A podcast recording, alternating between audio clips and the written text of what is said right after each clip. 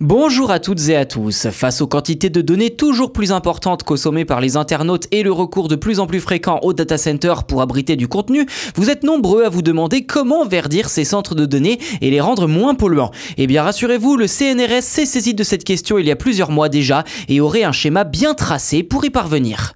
D'après le rapport 2021 de The Shift Project, la consommation des centres de données représentera environ 5% de l'électricité mondiale en 2025. Je cite, entre 2010 et 2018, le nombre de serveurs a augmenté de 30%, la capacité de stockage a été multipliée par 26 et le trafic réseau par 11.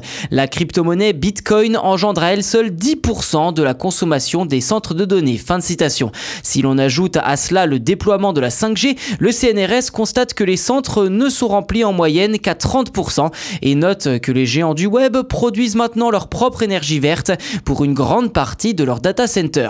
Si ce constat global peut aussi bien inquiéter que rassurer sur les différents points abordés, le CNRS précise qu'il est nécessaire d'accentuer les efforts comme avec les projets Data Zero dont l'objectif principal est de créer des centres de données consommant au maximum 1 MW sans recourir à un fournisseur d'énergie externe.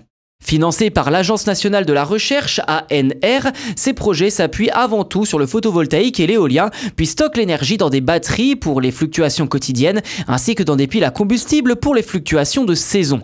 D'après les conclusions de la première phase de développement, cet objectif d'un mégawatt par data center serait tout à fait atteignable. Concrètement, Data Zero est basé sur un algorithme, je cite, permettant de dimensionner le centre en fonction des besoins des utilisateurs en nombre de serveurs informatiques d'abord, puis en équipement électrique ensuite, tels que les panneaux photovoltaïques, les éoliennes, les batteries, les piles à combustible, etc. Fin de citation.